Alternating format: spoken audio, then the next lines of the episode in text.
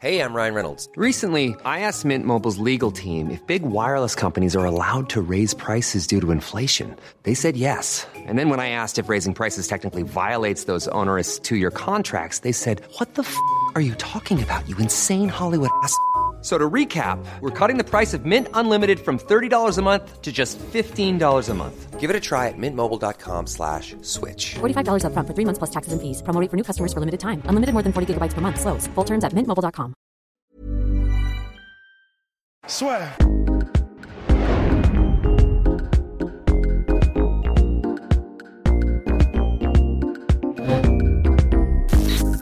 Pour un rôle entre guillemets normal, tu vois. Enfin, il n'y a aucune transformation particulière, c'est juste son pur talent d'acteur qui fait qu'il a eu l'Oscar. Honnêtement, mais. Donc Rust nous parlait de Denzel Washington dans Training Day. Et, et mon cher Rust, bah, je vous rejoins complètement. Et c'est vrai que pour le coup, ouais, dans Training Day, là, c'est du Denzel en roue libre, bah, roue libre, En magnifique, en Vélib, exactement magnifique. Mais d'ailleurs, d'aucuns, d'aucuns pourraient dire que Denzel n'a pas eu la carrière euh, qu'il méritait. Moi, je trouve que c'est assez dommage. Oui, mais attends, mais sur quel, sur quel truc on se base? Parce que avec un rôle comme il a eu dans, euh, Training Day, où du coup, bah, moi je l'ai redécouvert cet après-midi, c'est une des meilleures performances que j'ai vues vraiment de tous les temps. Enfin, il est, il est, il est le personnage. Il a fait quoi? C'est euh, euh, un film aussi où il m'avait bluffé, bon, à part un de mes films préférés qui est Le Livre d'Eli, mais un film où il m'avait bluffé, je crois que c'est un homme des. Equalizer, Equalizer, il fait kiffer aussi. Il, fait kiffer, mais parce que le film est stylé. Ouais. Non, c'est euh, sais, il est euh, un film où il est, euh, il est militaire et il joue. euh, USS Alabama? Non, Les Sentiers de la Perdition, je crois. Non. Oui, si. oui, oui. Et là-dedans, pareil. pff, Putain, mais il y a des gens, enfin, c'est. Il y a, y, a, y, a, y a charisme et charisme, quoi, tout Mm. simplement. Non, mais Denzel. En fait, quand je dis ça, c'est qu'il y a un moment, quand il faisait notamment tous les films avec, euh, Fuca, avec, avec Scott, Tony Scott, Tony Scott, ouais. de Tony Scott, par exemple, euh, Man on Fire. Man on Fire, ça passe. Oui, il est pas mal. Hein. Il est bien, mais alors attendez, mon cher Host. Il y, y y a toute une partie de carrière où c'est assez triste bah, quand il fait euh, Déjà Vu. Déjà Vu et tous ces films-là. Ouais, ouais, ouais, ouais, ouais un voilà. Parce qu'honnêtement, tu vois, il a fait ah, Hurricane, Hurricane Carter, que nous, ne saurions trop vous le conseiller, ce film-là, Mm. qui est superbe.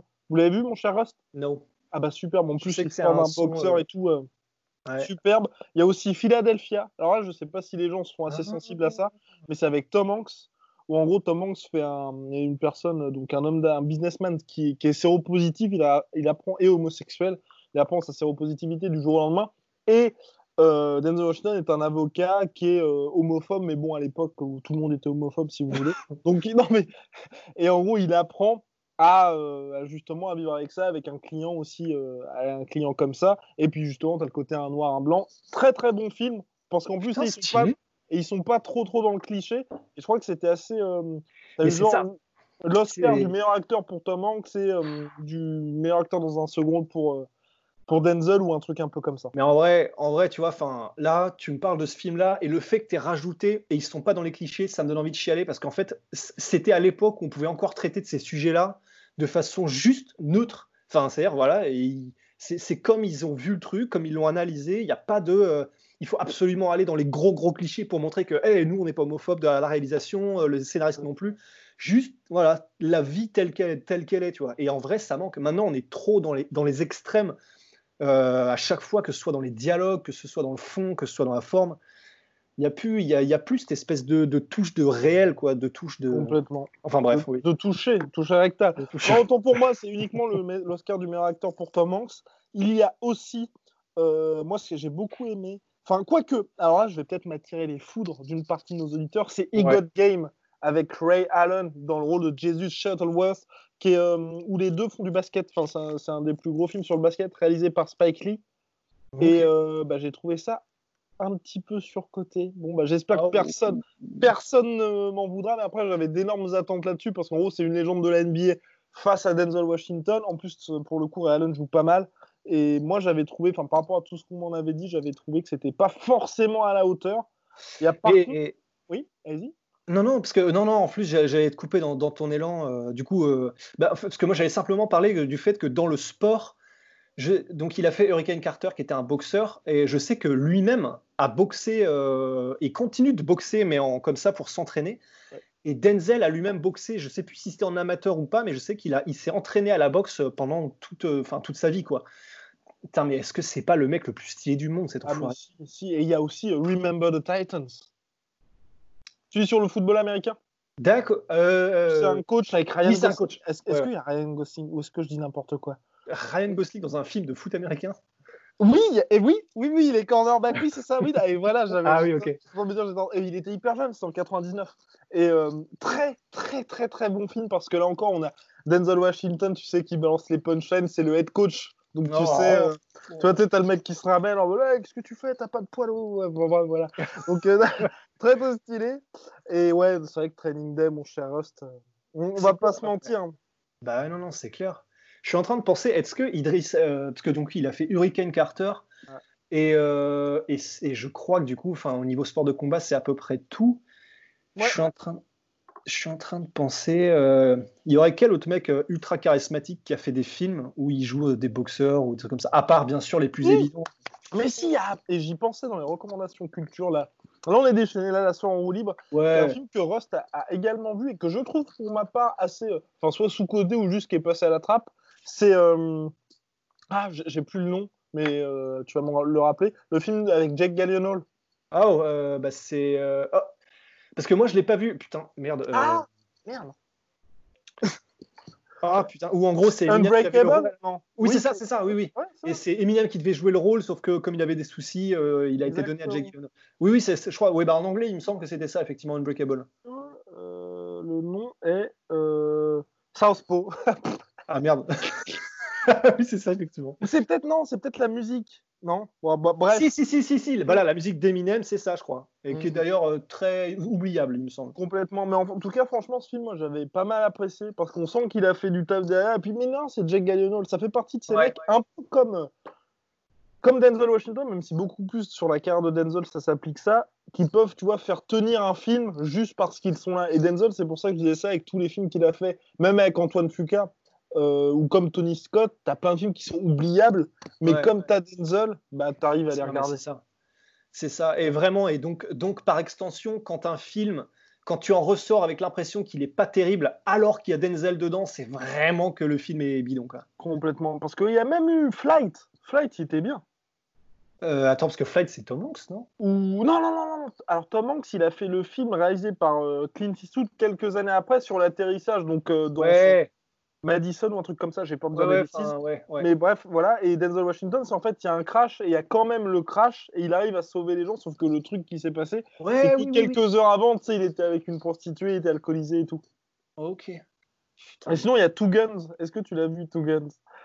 Putain, merde, non. Oh là là, vache, il manque tellement de trucs, Ah là. Non, mais aussi, mais aussi, bon, à, à ma décharge, à ma décharge, moi je suis un fan absolu de Denzel, donc c'est pour ça que je dis j'ai vu tous ces films étaient.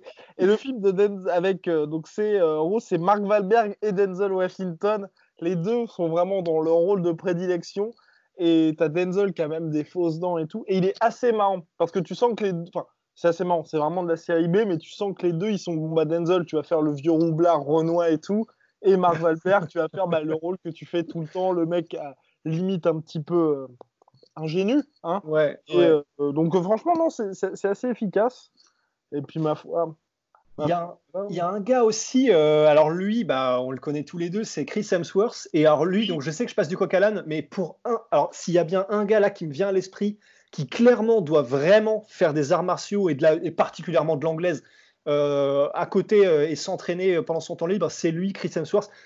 Franchement, vous tapez Chris Hemsworth euh, boxing sur YouTube, vous allez voir, franchement, les mouvements, vous sentez qu'il a chopé le truc, vous sentez qu'il comprend en fait. Soit qu'il s'entraîne depuis longtemps, soit que c'est vraiment un naturel. Et en plus, euh, il y a qui attend? Oui, non, je non, j'allais embrayer sur. Et en plus, il connaît plein de fighters. Alors c'est peut-être le cas, mais le mec qui connaît plein de fighters et de MMA et qui était même euh, dans le coin, il me semble, de plusieurs combattants et qui est pote avec Kung Le, c'est Gardien de la Galaxie. Comment s'appelle-t-il?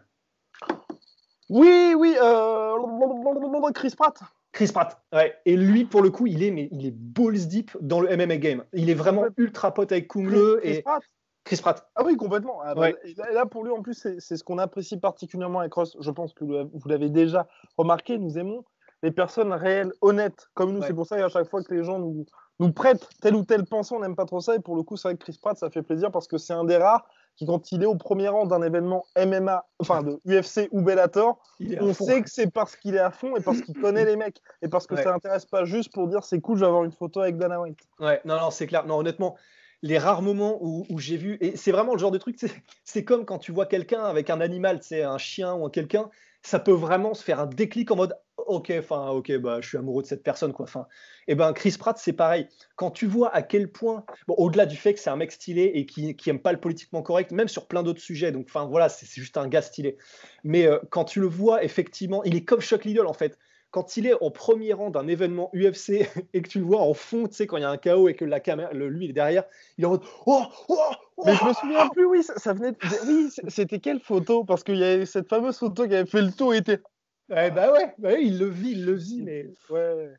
Mais donc bref, ouais, non, un gars pour le coup qui est. Et puis en plus, Chris Pratt, moi, ce que j'aime beaucoup avec lui, c'est euh, c'est un peu dur, mais Chris Hemsworth, il y a plein d'acteurs qui ont toujours été beaux gosses. Donc tu vois qu'ils s'en rendent même pas compte. Ouais, lui, toute sa carrière, il avait le rôle. En plus, il était marié avec euh, la meuf qui a joué dans tous les Scary Movies. Enfin bref, il était un peu fat, donc il, jouait. non, non, il est plus avec. Il est plus avec. Il s'est marié avec la fille ou la. Ouais, il s'est marié, je crois, avec la fille, la fille de Schwarzenegger. Et euh... eh oui, eh oui. Eh oui, complètement. Et donc. Euh, et j'en profite euh, juste deux secondes pour dire aussi que les filles de Sylvester Stallone sont magnifiques aussi. Ah oui, euh, ça, c'est vrai. Ça, ça, c'est bien vrai. Et, Ross, t'en connais un rayon, croyez-moi. Non, mais parce qu'en fait, je suis tombé sur. Il y, y, a un best-of YouTube. Alors, il y a quand même un mec qui s'est amusé. Non, mais je t'assure, il y a quand même un mec qui s'est amusé. Et bien sûr, je l'ai regardé. Hein, à en gros, à faire un. Putain, je suis désolé, je t'ai complètement coupé dans ce que tu allais dire. Allez, allez, allez. Et en gros, qui a fait un best-of de toutes les vidéos, en gros, d'Instagram. Parce qu'il y a, je sais plus comment elle s'appelle, euh, Stallone qui euh, du coup a fait des vidéos où il y a Sly, Sylvester qui apparaît. Et en gros, et encore une fois, encore une fois, tu vois, c'est là où tu sais que Sylvester Stallone, on le savait déjà, mais c'est un mec pareil, il est vrai, il est réel, il est, il est, il est, c'est, le peuple quoi. Et, euh, et, en gros, il y a plein de trucs où tu sens que les relations que Sly a avec ses filles, c'est en mode, mais c'est, il se marre, il se balance plein de pics tout le temps. Tu sais que c'est vraiment qu'elles ont été vraiment bien éduquées, que c'est une famille saine, équilibrée. Et franchement, ça fait, ça fait grave plaisir. Donc Stallone, euh, même délire que Chris Pratt et même délire que tout ça. quoi. Ah oui, et du coup, tu allais dire la fille de Schwarzenegger avec Chris Pratt? Eh oui, la fille de Schwarzenegger avec Chris Pratt. Et surtout, donc Chris Pratt, à ce côté, le mec qui est devenu beau il n'y a pas très longtemps. Ouais, ouais, donc c'est donc c'est un peu bizarre, mais tu, il garde le côté vraiment pote. Et tu sais qu'il est à la base, tous les rôles qu'il a eu et tout ça, c'est parce qu'il avait une vraie personnalité. D'ailleurs, euh, bah, vous pouvez le voir hein, dans Seven Years ou dans euh, Her et bah à chaque fois il joue les rôles de pote ou de mec qui n'était pas du tout promis à un tel avenir. Oui, dans Her, il joue le euh, standardiste. Non, standardiste ou euh, le collègue de bureau de euh, Joaquin Phoenix. D'accord, d'accord. Ouais, et je crois que c'est standardiste. Enfin, mais il joue, beaucoup.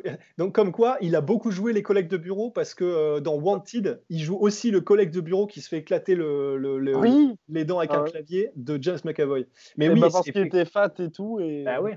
Et voilà, de fat, il s'est transformé en, bah, en machine de guerre. Quoi. Exactement. Alors, mon cher Rost, on va passer maintenant aux questions, parce que c'est pour ça que les gens nous suivent. Question d'Ulysse. Salut les gars, question pour un podcast Triple C. Entre Kane Velasquez et Daniel Cormier à leur prime respectif, qui auriez-vous vu l'emporter? Qui auriez-vous vu l'emporter? Et de quelle manière il fait rêver ce combat, non complètement Ulysse, il fait rêver, mais malheureusement, hein, pour celles et ceux qui peuvent peut-être l'ignorer, donc ils sont teammates à un point, et puis euh, aussi euh, grand ami à un, point que Daniel Cormier a commencé sa carrière chez les lourds, et comme Ken Velasquez était champion et dans son prime, il a fait le choix quand il est arrivé à l'UFC d'aller en light heavyweight. Donc ça vous donne quand même une idée de l'amitié entre les deux, mais c'est vrai que ça aurait fait, euh, ouais, bah, deux clones quoi, deux clones quelque part. Hein. Bah, de Claude, mais euh, enfin, est-ce qu'on peut vraiment. Alors, je pense que le seul truc qu'on peut regretter, c'est que les séances d'entraînement n'aient pas été filmées. Et, elles l'ont probablement été. Il hein. faut juste faut, trouver la personne qui a les, qui a les pellicules. Mais euh, parce que, en gros, c'est ce que disaient les gens qui allaient à AKA. Euh, en plus, il faut savoir que vraiment, quand ils se paraient les deux, parce que généralement, quand tu as un bon manager, effectivement, bah, tu peux combattre, faire combattre plusieurs gens de ton équipe, plusieurs personnes, plusieurs combattants sur une même carte. Et du coup, ça te permet de faire un camp d'entraînement où tous les, tous les combattants ou une grande partie travaillent en même temps parce qu'ils ont la même date butoir. Et du coup, en fait, régulièrement, euh, Cormier et Cain Velasquez avaient soit été sur le même événement, soit des événements à quelques semaines d'affilée, et donc ils s'entraînaient au même rythme, c'est-à-dire euh, à la même intensité, au même moment. Et donc, apparemment, il y a eu des guerres en sparring entre Cormier et Cain Velasquez où les gens qui étaient là, et bah, Javier Mendes, le premier, disait si seulement vous pouviez voir le niveau et la, la brutalité des sparring entre Daniel Cormier et Ken Velasquez. de la brutalité. Ah non, mais vous seriez, mais vraiment, enfin, ouais, là, vous, Attends, je sais plus quelle était la phrase exacte, et je crois que c'était sur ça qu'il l'avait appliqué, mais en gros, vous payeriez des pay-per-view pour voir les séquences d'entraînement entre Ken Velasquez et Daniel Cormier. Et, comment ne pas le croire quand on connaît et Daniel Cormier et Ken Velasquez Donc alors, un pronostic, mon cher. Je pense que c'est très, très, très compliqué. Tellement chaud. Déjà, déjà quand est-ce que, pour moi, pour Cormier, parce qu'on avait d'ailleurs une question aussi là-dessus.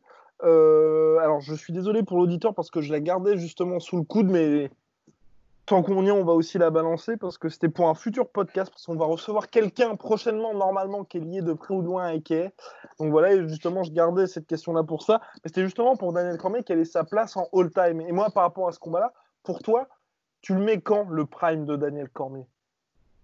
Moi, j'aurais mis 2015. J'aurais mis le, combat, le premier combat contre John Jones. Soit, soit ça, 2015-2017.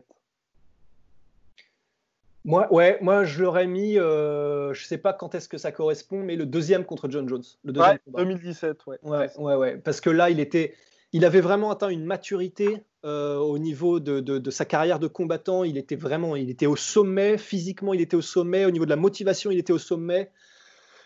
Et en plus, le fait que du coup, il, savait qu'il avait John Jones qui était son, son grand rival, ça l'a élevé à un niveau mais hallucinant. Donc euh, Ouais, pareil, 2017. Prime Donc on parle de ça. Prime DC 2017. Kane Velasquez. On le met quand dans son prime? Oh, je, pense que Kane Velasquez. Deuxième combat JDS Ou le troisième Ouais, ouais, ouais, ouais, ouais deuxième. Deuxième. Donc c'est quoi C'est 2011 J'ai pas de dire de bêtises? Non, c'est peut-être après. C'est peut-être après. Oh c'est possible que ce soit 2011. Hein. Kane Velasquez. Donc on va dire ça. Hein, pour nous, c'est mm. Après. Après, Quaker. Hein, parce que tu vois, je repense mine à sa victoire sur Travis Brown. Ah putain, ouais. Oui, non, en fait, bah voilà, ouais, c'est. Deuxième combat, donc c'est en 2012, le deuxième contre Bon, on va dire, allez, 2012-2013 pour son prêt. Parce qu'après, j'ai envie de dire, le combat contre Travis Brown, tu commences déjà à avoir toutes ses défaites. Ouais. Donc on peut, enfin, pardon, toutes ses défaites, toutes ses blessures. Les blessures surtout, ouais. Donc tu peux te dire, euh, ok, le mec est usé. Donc voilà, on a ces deux mecs-là qui peuvent, qui peuvent s'affronter. Donc là, bien sûr, nous, sommes au, pays des rêves. Et, euh, et quelle catégorie surtout? Parce que c'est, pour moi, en fait, et c'est pour ça que c'est assez compliqué de faire le combat entre deux, même si euh, Ken Velasquez n'a jamais été un gros heavyweight, tu vois. Mais euh, d'ici, on est tous les deux d'accord. Donc là, pour dire que dans son prime, alors qu'il a eu une carrière heavyweight avant et puis aujourd'hui, son prime, c'est quand il est en light heavyweight. Et moi, personnellement, honnêtement, moi, je le mets aussi en light heavyweight parce que je trouve que chez les. C'est un peu dur ce que je vais dire et ça se voit pas énormément, mais, mais tu sens qu'il a il... porte un petit peu trop de kilos avec lui. Alors que quand il est en light heavyweight, tu sens que le mec est hyper puissant, mais qui bouge vraiment comme un middleweight. Enfin, que tu as vraiment ce côté cauchemar, un peu qu'apporte aussi Cain Velasquez. Et d'ici, chez les lourds, je retrouve pas ce même côté qu'a Cain Velasquez chez les lourds, dans le sens où tu te dis, mais, mais comment c'est possible d'être aussi mobile ouais. en à 105-110 kg. Ouais, je suis d'accord. Je suis d'accord et, et c'est pour ça. Après, encore une fois, euh, là, j'allais comme ça instinctivement dire, c'est pour ça que peut-être qu'en poids lourd, perso, je donnerais, le, je donnerais le, le, la, la, victoire à Kane. Pareil. Mais, mais d'un autre côté, c'est comme d'hab, c'est styles make fight. Euh, c'est les styles qui font les combats et, et je me demande si bah, le style, ils sont similaires, hein, mais euh, si le style de Cormier euh, n'est pas aussi très efficace contre un mec comme Ken Velasquez qui a besoin d'être au contact énormément, qui a besoin de, de, clincher sans avoir nécessairement d'attributs physiques.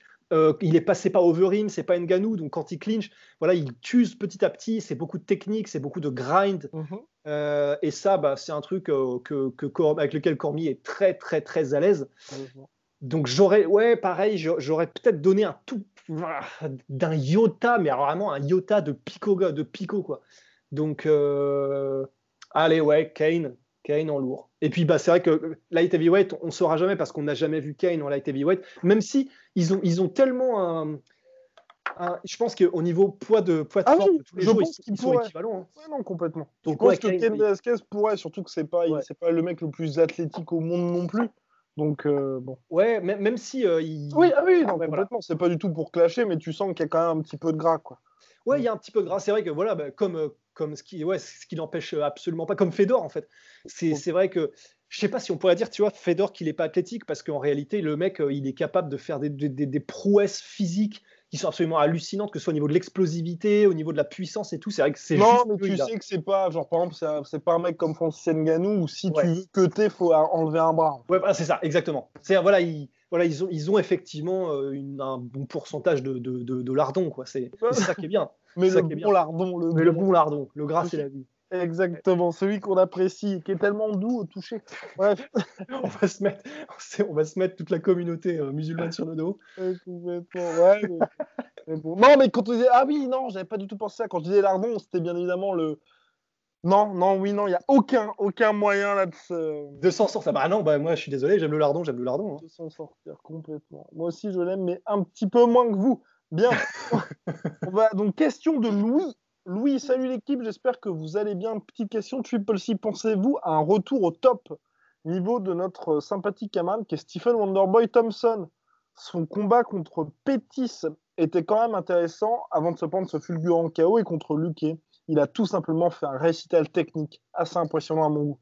C'est un maestro du pied, point. Mais il me semble un peu, un petit peu fragile et gars comme Colby, Edward ou Jorge, j'ai peur qu'il se fasse briser. Je suis tout oui de vos réponses. Bonne journée à vous. Bonne journée, Louis. Mais je suis entièrement d'accord avec lui. Avec lui? Avec lui, entièrement d'accord. Bah, honnêtement, honnêtement, mon cher Rust. Hein, ouais. Ouais, ouais. Honnêtement, au niveau du style, ce serait vraiment intéressant. Un, un Colby euh, contre Wonderboy. Ah, vraiment, je, je Ouais, pense que surtout ça- que, et puis après, pour Roré, je crois que lui a la mémoire courte parce qu'il avait Ouais. fait aussi un petit récital Wonderboy. Il y avait quelqu'un, il n'y a pas très longtemps, qui avait envoyé un. Je crois qu'il avait envoyé un message pour la- à- sur la sueur et pour dire que Jorge Masvidal avait gagné ce combat-là. Non, non, non. Contre Wonderboy Non, non, il s'est pris une leçon. Ah non, non, non. Ouais, ouais, non, non, non.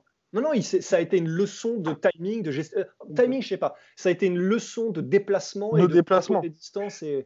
Ouais, ouais, non, non. Honnêtement, là, Wonderboy, il a dominé, vraiment, vraiment. Euh, après, ouais, get this motherfucker. Ouais. Yes, sir. C'était quoi comme, euh, Euh, comme- je sais pas ce que c'est. Mais bref. Go, Oui, non, il s'était pris. euh, Ouais, ouais, ouais, non, non, il, voilà, il, il avait, il avait perdu. Il s'était pas fait défoncer, il, il avait perdu. Non, Et, mais euh, tu t'es pris une petite leçon façon Wonderboy, comme ce qu'il a fait à Rory McDonald, enfin, où tu vois, il y a le combat, tu te fais pas, tu prends pas énormément de dommages, mais il y a un niveau d'écart. Il y a un niveau, exactement, il y a un niveau d'écart. Et c'est vrai que contre Colby, je serais très curieux parce que euh, le contre Masvidal, c'était le Masvidal juste avant qui, qui prenne ce, ce, ce, comment dire, ce hiatus, Oui, complètement. hiatus, ce Ouais. Mhm. hiatus salvateur. Euh, donc c'était avant qu'il devienne le Masvidal euh, Ben Askren, Darren Till, Nate Diaz, le BMF. Et, euh, et donc un mec comme. Le Colby, lui, voilà, il est dans, un, dans une dynamique où euh, il osera pas, il, il aura aucun problème à avancer quoi qu'il arrive, quel que soit ce que Wonderboy euh, envoie dans sa direction. Du coup, au niveau style, ce serait vraiment parfait. Ce serait euh, le rouleau compresseur offensif contre un contre-attaquant de, de métier et un sniper. Honnêtement, euh, et, et je suis pas, je suis pas sûr et certain que ce serait une démonstration évidente de Colby, de, de Wonderboy. Franchement, je ne saurais même pas me prononcer, honnêtement. Mais pour moi, Wonderboy, le seul problème, c'est qu'aujourd'hui, on l'a vu contre Luque, justement, et même contre, euh, contre Showtime Pettis. Pour moi, vraiment, en fait, aujourd'hui, il est trop vieux. Il est, il est, il est juste trop vieux. Et contre Luque, où il, l'a- il lui a marché dessus, mais vraiment, regarder le combat, ça, moi, ça m'a fait vraiment plaisir parce que j'adore Wonderboy. Ouais. Et euh, j'avais vraiment peur. J'étais vraiment en train de dire, bon, bah, ça y est, là, pour le coup, tu vois, l'âge commence à se faire sentir. Et tu vois que même s'il lui marche dessus, il y a un coup où il se fait un petit peu coincer contre la cage. Et Mm. dès qu'il se fait toucher, c'est plus comme avant où il peut dire bah ok je temporise là c'est bon j'utilise mes mains et tout pour pouvoir m'en sortir et pour inverser le truc. Là tu sens quand même qu'il fait oh merde putain il y a eu ce fameux euh, knockdown contre Darren Till, il y a eu ce KO, il y a eu tout ça. Et honnêtement tu regardes tous ces combats, ces derniers combats à chaque fois il s'est fait sonner ou il s'est fait mettre knockdown. Il y a eu les deux vrai. contre Tyron Woodley, celui contre euh, Darren Till, le KO qui s'est pris ensuite contre euh, Pétis pote euh, Pétis. Et puis là, il y, a eu, ça, il y a eu au- il y a eu le fameux combat contre Masvidal où là, ça a été un peu mieux. Mais voilà, c'est pour ça que moi, personnellement, Je pense qu'aujourd'hui, il est toujours bah, bien évidemment aussi fort en pied-point, mais tu n'as plus cette capacité à pouvoir encaisser, ou ne serait-ce que lui-même, tu vois, être serein par rapport à ça. Parce que je pense que lui-même se dit, faut pas trop que j'échange, et je peux pas me permettre d'être dans des situations où auparavant ça pouvait passer, si je me faisais clipper, c'est pas très grave. Et puis en plus, euh, je, me demande, alors là c'est une question, mais j'en ai, j'en ai pas de certitude, j'ai pas de certitude dessus, c'est sa motivation en fait. Mhm. Il n'a pas eu de titre, il a challengé pour le titre. Deux fois. deux fois, mais je je sais pas s'il est autant, euh, comment dire, euh, possédé par cette envie d'aller chercher le titre. Là, je me demande s'il est pas, il a son académie. Hiring for your small business? If you're not looking for professionals on LinkedIn, you're looking in the wrong place. That's like looking for your car keys in a fish tank. LinkedIn helps you hire professionals you can't find anywhere else, even those who aren't actively searching for a new job but might be open to the perfect role. In a given month, over 70% of LinkedIn users don't even visit other leading job sites. So start looking in the right place. With LinkedIn, you can hire professionals like a professional. Post your free job on linkedin.com slash people today. Euh, je sais plus dans quel... Euh, dans quel euh, putain, quel état Dans quel état euh, il a son académie, il a ses élèves, il a sa vie. Euh, il a maintenant, il a commencé sa chaîne YouTube qui marche très très bien. Complètement, ouais. Et ça fait vraiment plaisir parce que j'aurais pas pensé. Eh, mais moi non plus. Je, alors pour être tout à fait honnête, et c'est pas du tout du tout euh, contre lui, mais je, je comprends pas comment ça se fait que ça ait explosé autant. Parce, parce que, tu as des mecs, tu te dis, ils ont une personnalité, ça, genre Masvidal. C'est évident que ça va cartonner. Exactement. Ouais, alors que c'est vrai que bah voilà, c'est c'est le good guy par excellence. Personnellement, alors exactement, il faut, il faut des gars comme ça, mais disons que ça ne m'attire pas, ça me fascine pas d'avoir des gars, tu sens, qui sont vraiment très très lisses. Non, c'est pas lisse, c'est vraiment. Euh, non, c'est exactement tout ce qu'il faut faire. Il n'y a jamais un truc de travers et tu ne dis jamais pourquoi est-ce que je vais suivre ce mec-là plutôt qu'un autre. Exactement. Et c'est vrai que bah, et, Dieu merci, il existe des gars comme ça, mais disons que ça fait des histoires entre guillemets moins intéressantes. Euh, et du coup, je m'attendais pas effectivement à ce que euh, un gars qui soit euh, tout le temps, tout le temps en souriant, tout le temps, tout le temps gentil, tout le temps, tout le temps jamais un mot de travers, etc., inspire autant les gens. Mais tant mieux. Honnêtement, c'est plutôt une bonne nouvelle. Et pour le coup aussi, lui, à la différence de beaucoup d'autres, tu vois que c'est vraiment sincère. Et moi, c'est peut-être ça aussi, je pense, qui fait que ça marche. C'est que tu sens que tu as des gars qui fake. T'as raison. As raison. Ou qui fake ou Stipe Miocic, pour moi, il fake pas, mais tu sens que son côté hyper poli machin, Stipe Miocic, j'ai déjà vu se vénère contre des gens. Donc tu sens qu'il est poli parce qu'il faut être poli, mais au, fond, lui, s'il peut ne pas te calculer, il te calculera pas. Lui, tu sens vraiment, c'est un gars sincère. Quand il regarde son chaos sur Twitch et qu'il fait Oh, ça arrive, ça arrive, tu te dis, mais waouh, un mec qui réagit comme ça, son premier chaos de sa carrière, enfin, c'est un cas pour, euh, pour 15 000. Et pareil, il réagit d'une manière, tu sens que personne l'a payé, il est chez lui en train de regarder, de, de se regarder se faire mettre KO d'une manière extrêmement violente. Enfin, ouais. Ouais, non, c'est clair. En fait, Wonderboy, c'est vrai que il est authentique, mais comme Stipe est authentique aussi. Mais en plus d'être authentique, tu sens que c'est vraiment c'est la bonté incarnée, ce mec. c'est vraiment, il est bienveillant envers tout le monde, tout le temps. C'est comme s'il avait que du positif à donner tout le temps. Sa personnalité, c'est.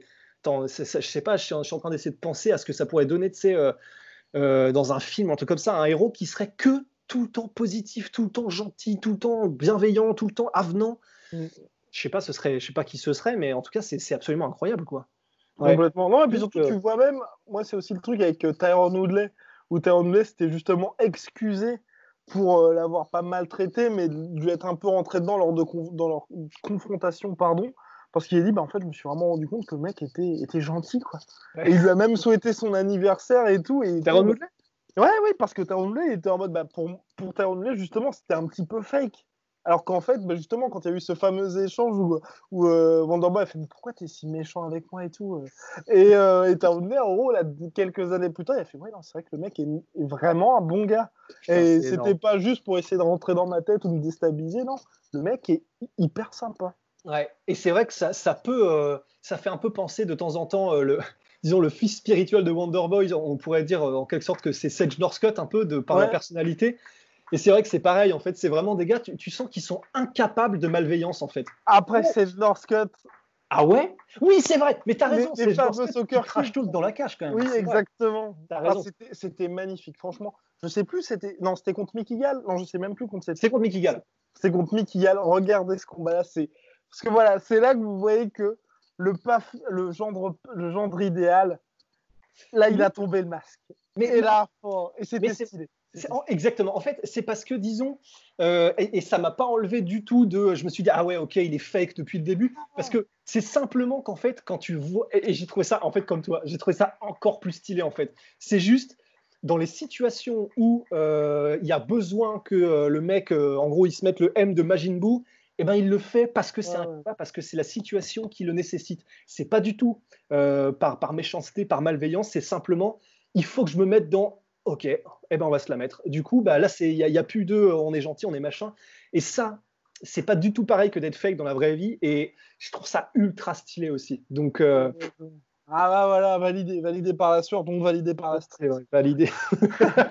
On plaisante évidemment. Donc euh, concernant notre cher Wonderboy, bah voilà, c'est vrai qu'aujourd'hui pour moi, ce serait un petit peu compliqué pour lui. Et tu et pour euh, pour compléter là-dessus, c'est vrai que tu disais justement qu'il a plus la même motivation. Je pense aussi dans le sens où il a vu la galère que ça a été pour lui d'avoir le title shot. Donc, quand je dis la galère, c'est qu'il était, je crois, à 13-1 avec une seule défaite contre Matt Brown.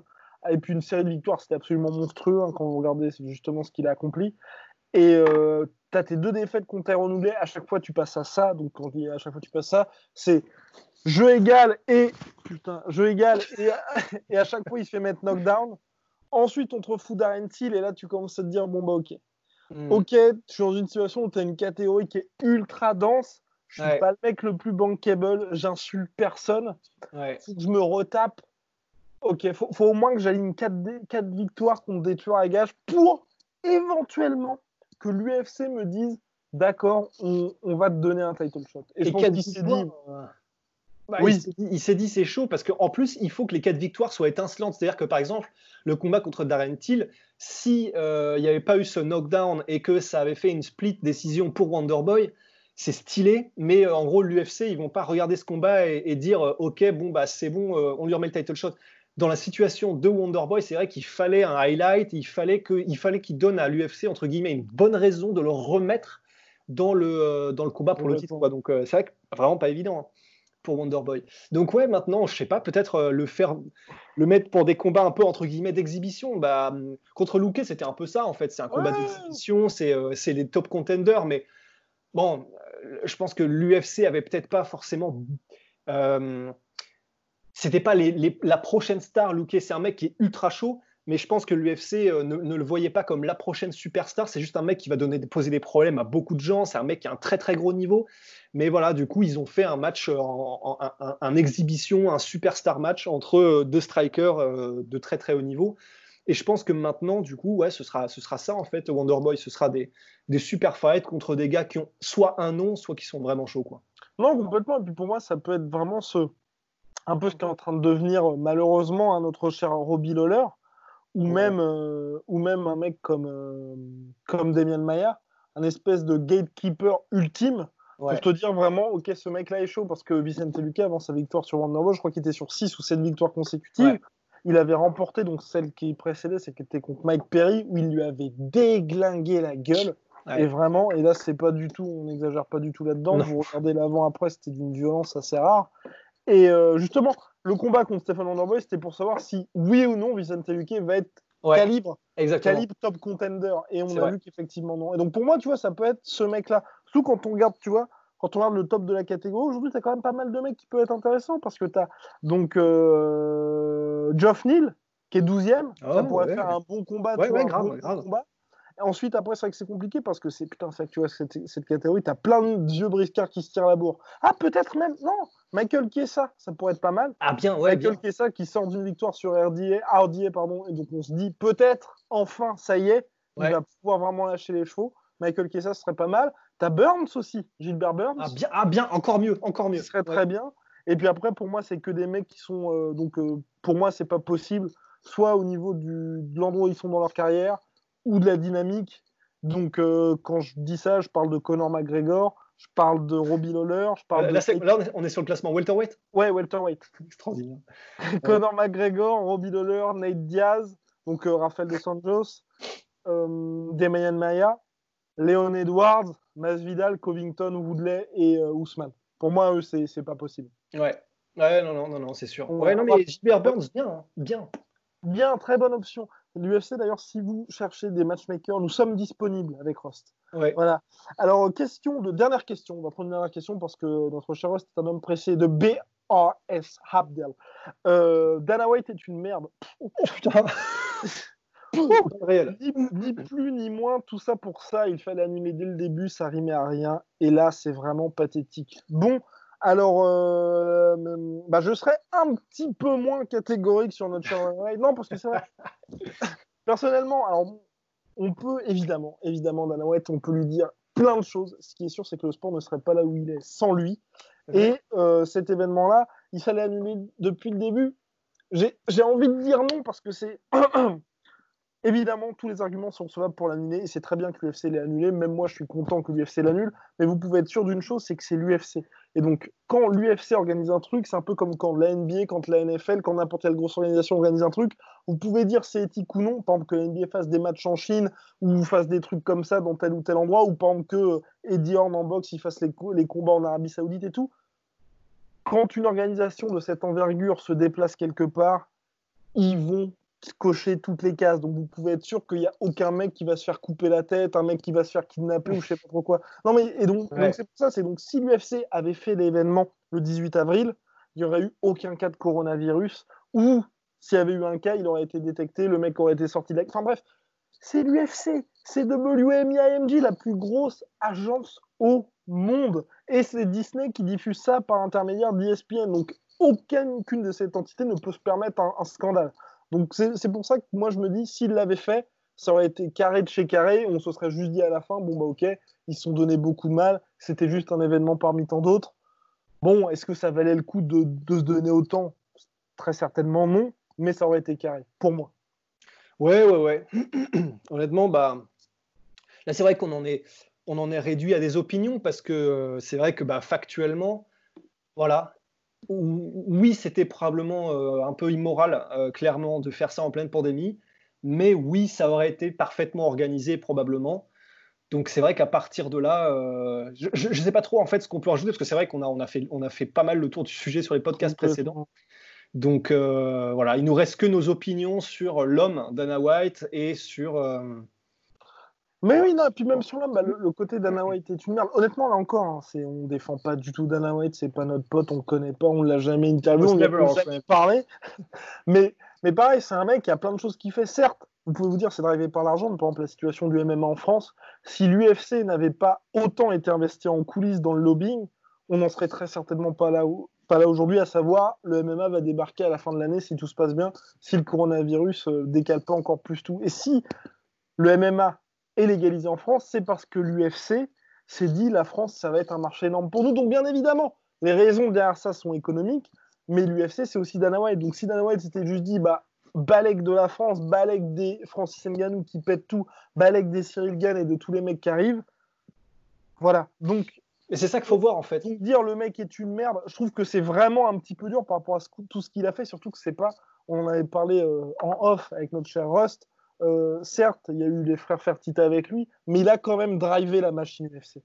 En fait, c'est un peu c'est exactement, c'est ça qu'il faut voir, c'est que quelle que soit l'opinion qu'on a de la personne, et même si, évidemment, tout ce que fait Dana White, c'est dans son intérêt et dans l'intérêt de l'entreprise qu'il représente, il n'empêche qu'il y a quand même des segments, il y a des croisements, il y a où les intérêts de l'UFC et de Dana White, par extension, sont quand même alignés avec nos intérêts à nous aussi. Et c'est là, c'est comme Poutine, en fait. Euh, Poutine, il, voilà, il, assume et il le dit sans aucun problème. Tout ce que je fais, c'est dans l'intérêt de la Russie. Donc si jamais tu te fais enfler, bah, je suis désolé, mais c'est du business parce que moi, je fais ça pour mon pays, je fais ça pour machin. Dana White, c'est un peu pareil, en fait. C'est les, conséquences de ce qu'il fait, ça peut nous amener à dire ah ouais, bon, clairement, le mec, euh, le mec est immoral, le mec euh, machin. C'est vrai. Et, notre opinion, elle, sera forgée en fonction de ça. Mais malgré tout, le fait qu'il disons, mais malgré tout, ce qu'il fait, et donc ça n'est fait que dans son intérêt, nous, ça nous, ça nous arrange aussi le fait que voilà, l'UFC soit en France, tu l'as dit, le fait que ça devienne un sport mainstream, le fait que Dana White, euh, voilà, il doit quand même participer aussi aux négociations avec, euh, quand c'est avec des énormes boîtes comme ESPN, il doit, il doit avoir un regard sur tout, parce que donc c'est dans son intérêt de faire grossir le sport à un niveau dans lequel il n'a jamais été dans l'histoire. Et oui, lui, il fait ça aussi pour lui parce que voilà, il, ça devient, euh, il, devient presque aussi gros que le sport parce qu'il peut avoir, je ne sais plus combien il vaut, 500 millions de dollars. Donc, il fait ça pour lui, mais comme il l'entraîne et qu'il fait grossir l'entreprise UFC et donc par extension le MMA derrière, bah voilà, c'est quelque part nos intérêts s'y retrouvent aussi. Ce qu'il faut après, évidemment, c'est euh, ne pas faire euh, béni oui oui et euh, donc c'est génial. C'est-à-dire que quoi qu'il fasse, le sport en grandit et c'est génial pour nous. Ce qu'il faut aussi ensuite et à côté, c'est voir comment est-ce que ça peut se réguler, donc en ayant une association des combattants, en ayant enfin une espèce de syndicat, en poussant pour qu'il y ait des payes, en poussant pour que les combattants soient pas traités comme des merdes. Mais voilà, ça, ça se fait à côté. C'est-à-dire que oui, il faut profiter de l'aspiration que crée la dynamique d'Anna White, mais en faisant attention à euh, ce que ce soit pas non plus, à ce que ce ne soit pas dégénéré et dérégulé. quoi. C'est juste un équilibre à trouver. C'est ça. Et oui, non, c'est pour ça dire que c'est une merde. Un petit peu fort de café, à mon sens. Surtout, surtout que, bah, par exemple, ne serait-ce que le coup de Lille, pareil, le coup de Lille, c'est complètement farfelu, mais quand dans notre région, la, la marée, la vague coronavirus sera passée, on va dire plutôt fin de l'été, et que toutes les ligues seront là en mode est-ce qu'on peut redémarrer et tout, eux ils auront ligne et le MMA va redémarrer. Vous serez tous très contents que le MMA redémarre parce qu'il n'y aura plus de vraies grosses, grosses incidences. Et là, pour le coup, il y aura plus euh, cette question morale qui se posera. Et avec Lille, ils auront directement tout fait. Et là encore, s'il y a eu cette île-là, c'est grâce ou à cause, selon le point de vue, de l'obstination de Dana White à se dire coûte que coûte, il faut qu'on fasse nos 42 événements cette année et il faut que ça continue. Et là, quand ce sera fait aussi, vous pouvez être sûr que ça va être carré de chez carré. Il l'a dit, les combattants pourront s'entraîner sur place, ils seront testés, ils seront suivis médicalement, il y aura leur staff avec eux. Voilà, donc évidemment, c'est pour les intérêts de l'UFC, pour les intérêts du network et puis de l'entreprise. Mais à la fin des fins, il y a un mec qui a tout mis sur la table pour faire, pour faire en sorte que les combats continuent. Donc c'est pour ça que dire bon bah c'est une merde. Là effectivement il s'est pris une énorme baffe dans la gueule et je pense que c'est la première fois que ça lui arrive de cette force-là, hein, on va dire. Mais euh, et c'est pas c'est pas non plus un fiasco. Je veux dire ça aurait pu être. Il y a pas mal de gens qui sont assez mécontents de White, dont on a vu dans le podcast qu'on avait fait sur le justement sur qu'est-ce qui se passe après l'annulation de l'UFC 249.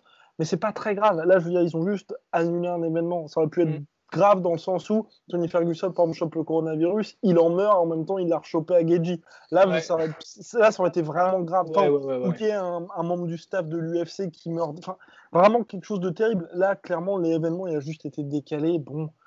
je pense que les gens qui ont le seum, c'est surtout les gars qui disaient Putain, ça va être cool, je vais avoir ma petite dose d'UFC le 18. Il n'y a personne qui se dit c'est enfin, dramatique, il n'y a, a, pas une mort, pas de blessé. Bon. Ouais, ouais, ouais, ouais complètement. Voilà. Donc, euh, je pense, mon cher Rust. Et puis, vous pouvez aussi être rassuré dans le sens où, pareil, Habib ne perd pas sa ceinture. Enfin, là, clairement, il n'y a, personne de lésé dans la situation. C'est un statu quo.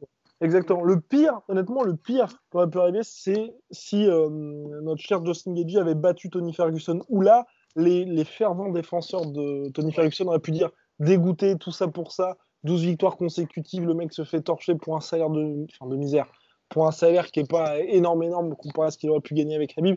Là, oui, mais bon, la situation mm. dans laquelle on est, je pense que ça. D'ailleurs, Tony Ferguson, mon cher Ross, qui a annoncé sur, sur Instagram, êtes-vous, êtes-vous, croyez-vous, Tony Ferguson qui dit qu'il va faire le poids vendredi prochain? Je, je, je, je sais pas s'il y en a bien un, un seul qui est capable de faire un truc aussi, aussi, aussi taré, c'est Tony. Est-ce qu'il va le faire en fait, je, me demande, ouais, peut-être que oui, en fait.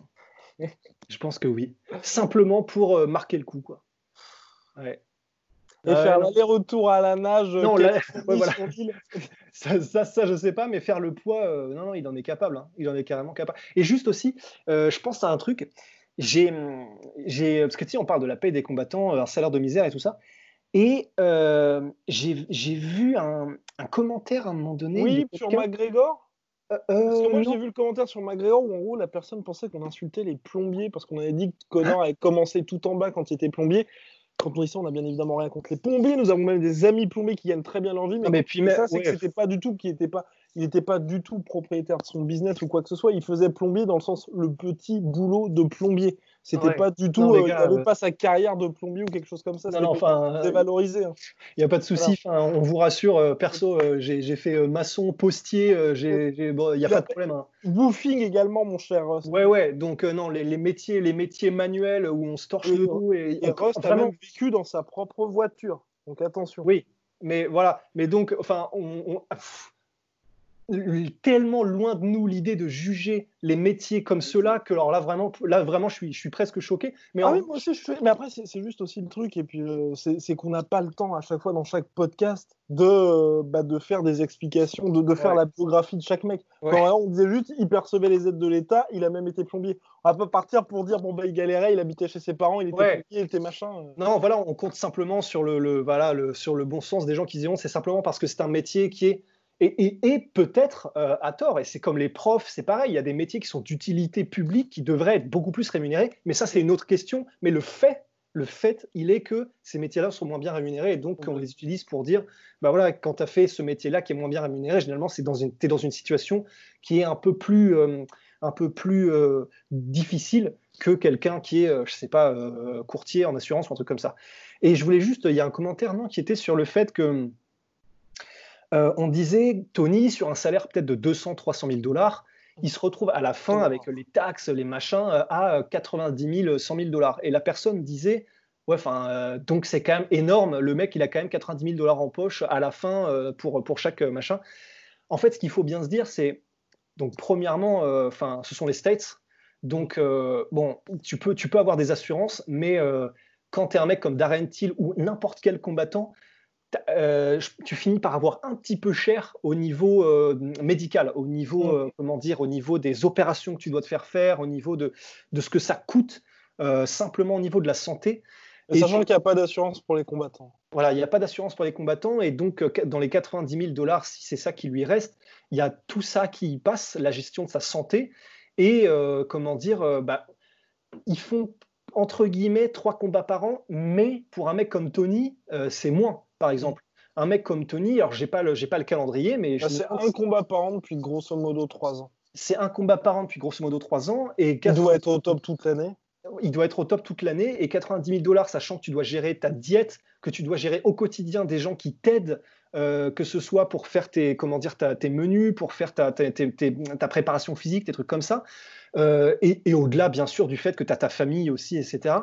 C'est pour des gens qui, dé- qui dévouent leur vie et qui, qui sacrifient leur vie à, à leur et leur corps pour ça et qui ont une fenêtre réduite et parce que après euh, comment dire une fois qu'il aura fini sa carrière de combattant euh, les salaires de 90 000 euros euh, 90 000 dollars donc qu'il touchera à la fin Bon, eh ben, il n'en aura plus. Donc euh, une fois qu'il a fini c'est fini. Une fois qu'il a fini il va il va avoir son salaire de euh, peut-être de la salle qu'il aura de d'entraîneur etc mais ce sera pas le même délire. Et donc et à ce moment-là, il devra continuer à s'occuper de sa santé, Ouais. de sa famille, de payer peut-être, euh, enfin pour pour ses pour ses enfants euh, le, enfin je sais pas une scolarité ou quoi que ce soit. Donc faut vraiment se dire, enfin faut vraiment euh, faut faire les maths en fait. C'est con à dire, mais il faut faire les maths pour se rendre compte que ça paraît un gros chiffre parce que c'est un bloc, mais quand tu mets toutes les dépenses, les- le nombre de fois où le salaire tombe et, euh, et le fait que c'est limité dans le temps, c'est vraiment pas si évident que les mecs roulent sur l'or du tout. Et, et en plus de ça, et en plus de ça, ça c'est Tony Ferguson. C'est le haut du haut du haut du panier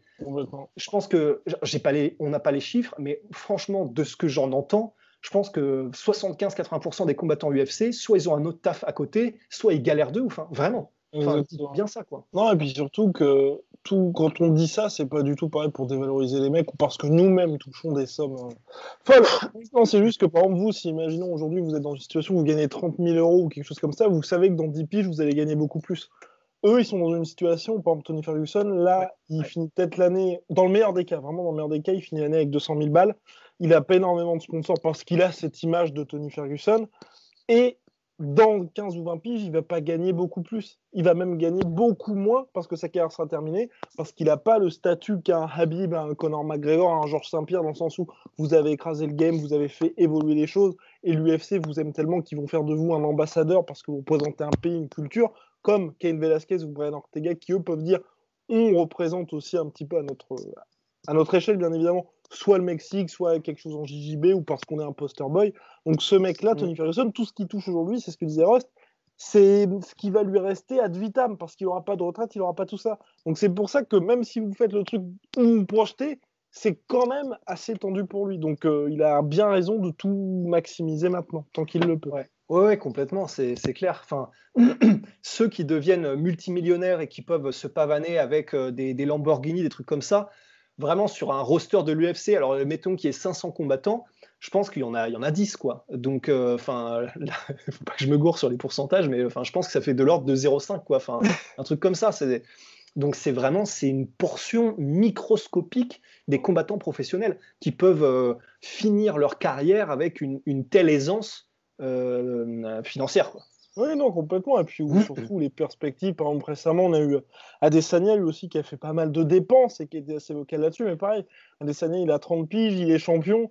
Ben voilà. il, peut perdre trois fois de suite, il va toujours être énormément payé. Tony Ferguson, lui, c'est pas du tout les mêmes perspectives. Donc euh, voilà aussi. Et puis, et puis ensuite, tu as les mecs comme euh, Darren Till qui, lui, aime bien le lifestyle, mais voilà, qui non plus forcément vraiment les pieds sur terre, entre guillemets. Mais qui est jeune aussi, puisqu'il a 27 ans. Mon cher Rust, avons-nous une recommandation? Ah bon, on les a déjà faites quand même. Ouais, on, a parlé de. Bah, on, a, on a fait un, tout un truc ciné au début, du coup. Euh, allez, du coup, cassez-vous. Allez, au revoir. à la prochaine. Au revoir. Soit.